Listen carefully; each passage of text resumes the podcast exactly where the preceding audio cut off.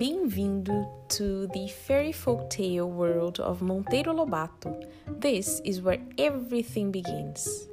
O Saci, Chapter 1 Em Férias.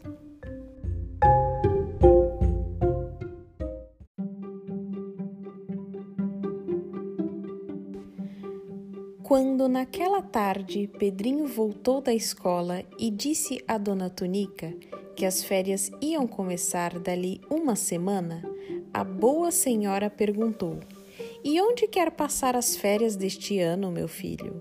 O menino riu-se. Que pergunta, mamãe! Pois onde mais, se não no sítio de vovó?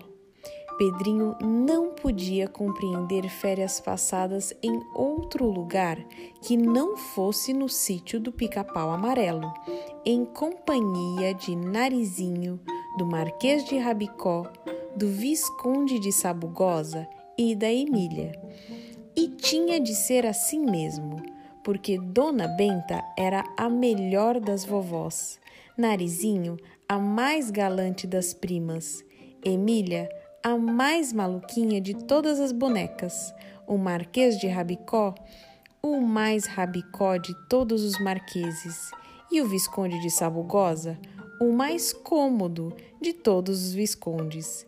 E havia ainda tia Anastácia, a melhor quituteira deste e de todos os mundos que existem.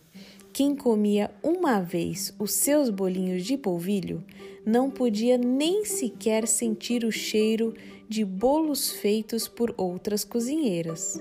Pedrinho tinha recebido carta de sua prima dizendo: Nosso grupo vai este ano completar século e meio de idade e é preciso que você não deixe de vir pelas férias a fim de comemorarmos o grau de acontecimento.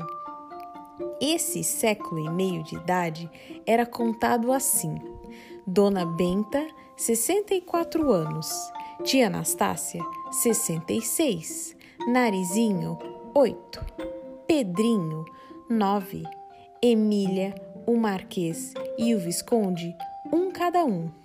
Ora, 64 mais 66 mais 8 mais 9 mais 1 mais 1 mais 1 fazem 150 anos, ou seja, um século e meio.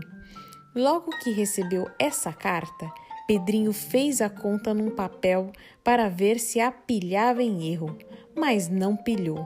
E uma danada, aquela narizinho, disse ele, não há meio de errar em contas.